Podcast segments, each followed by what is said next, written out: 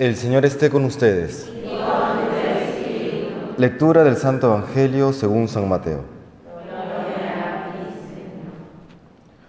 Cuando bajaban de la montaña, los discípulos preguntaron a Jesús, ¿por qué dicen los escribas que primero tiene que venir Elías? Él les contestó, Elías vendrá y lo renovará todo. Pero les digo que Elías ya ha venido y no lo reconocieron, sino que hicieron con él cuanto quisieron. Así también el Hijo del Hombre va a padecer a manos de ellos. Entonces entendieron los discípulos que se refería a Juan el Bautista. Palabra del Señor.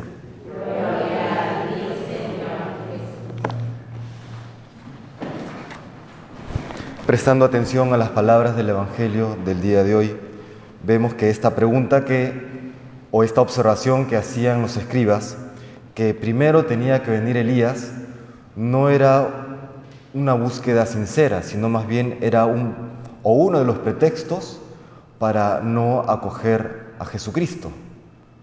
Eh, ven los portentos del Señor, ven los milagros que realizan, escuchan sus palabras llenas de sabiduría. Muchos comienzan a decir que es el Mesías y ellos, sin embargo, dicen, pero no es Él, porque ¿qué puede salir de bueno de Nazaret? Y además no ha venido Elías, etcétera, etcétera. Comenzaban a ponerse excusas para no acoger al Señor. Y es que, aunque el Señor viene a nuestro encuentro, el gran problema de la humanidad no es tanto de un sistema político, un sistema o un modelo económico, de falta de leyes, etc. El gran problema de la humanidad ha sido siempre y lo será hasta el fin de los tiempos un problema moral, es decir, un problema del mal uso de la libertad que Dios nos ha concedido.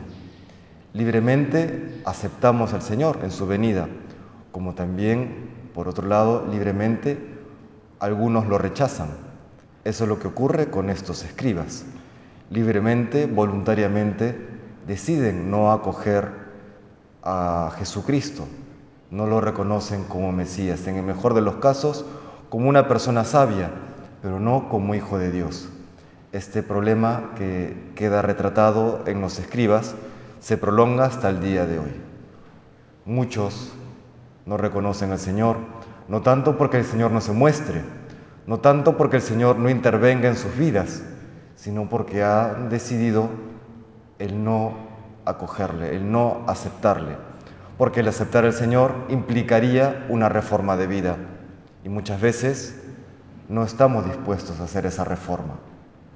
Y es por eso que es importante, tratándose de un combate espiritual, de, al momento de evangelizar, al momento de realizar apostolado, no apoyarnos principalmente en metodologías, en esquemas, que no digo que estén mal, son la parte humana que, nos corresponde, que, que tiene que irse mejorando y perfeccionando, pero si ponemos nuestra confianza principalmente o únicamente en los métodos o en las herramientas humanas, mal negocio, mal asunto, por ahí no va el tema.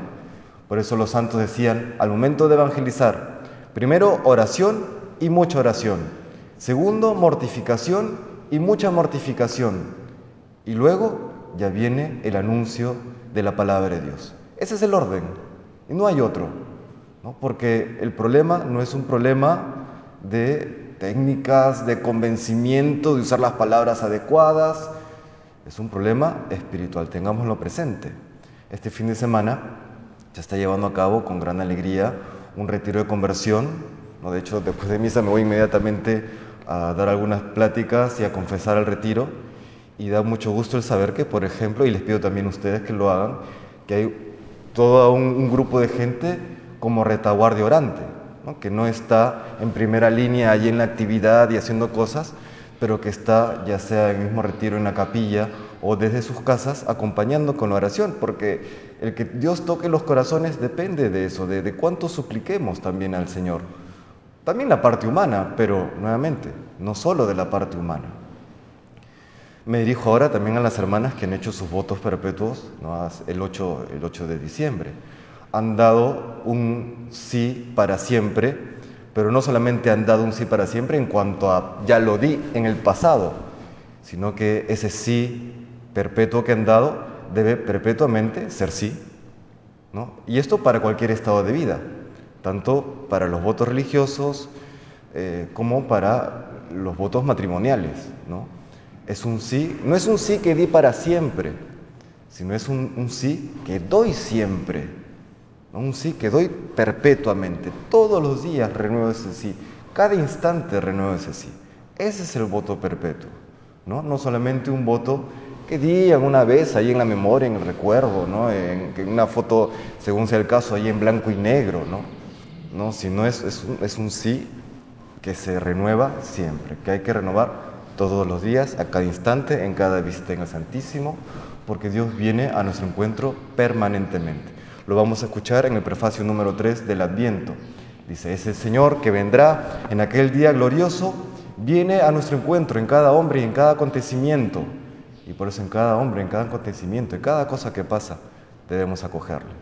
Le pedimos pues al Señor que nos conceda, que nos conceda decirle sí siempre, ¿no? ese sí que, que nos alcanzará la felicidad perpetua, la, la santidad que Dios quiere para todos nosotros y desde allí renovaremos el mundo con su gracia. Que el Señor nos bendiga.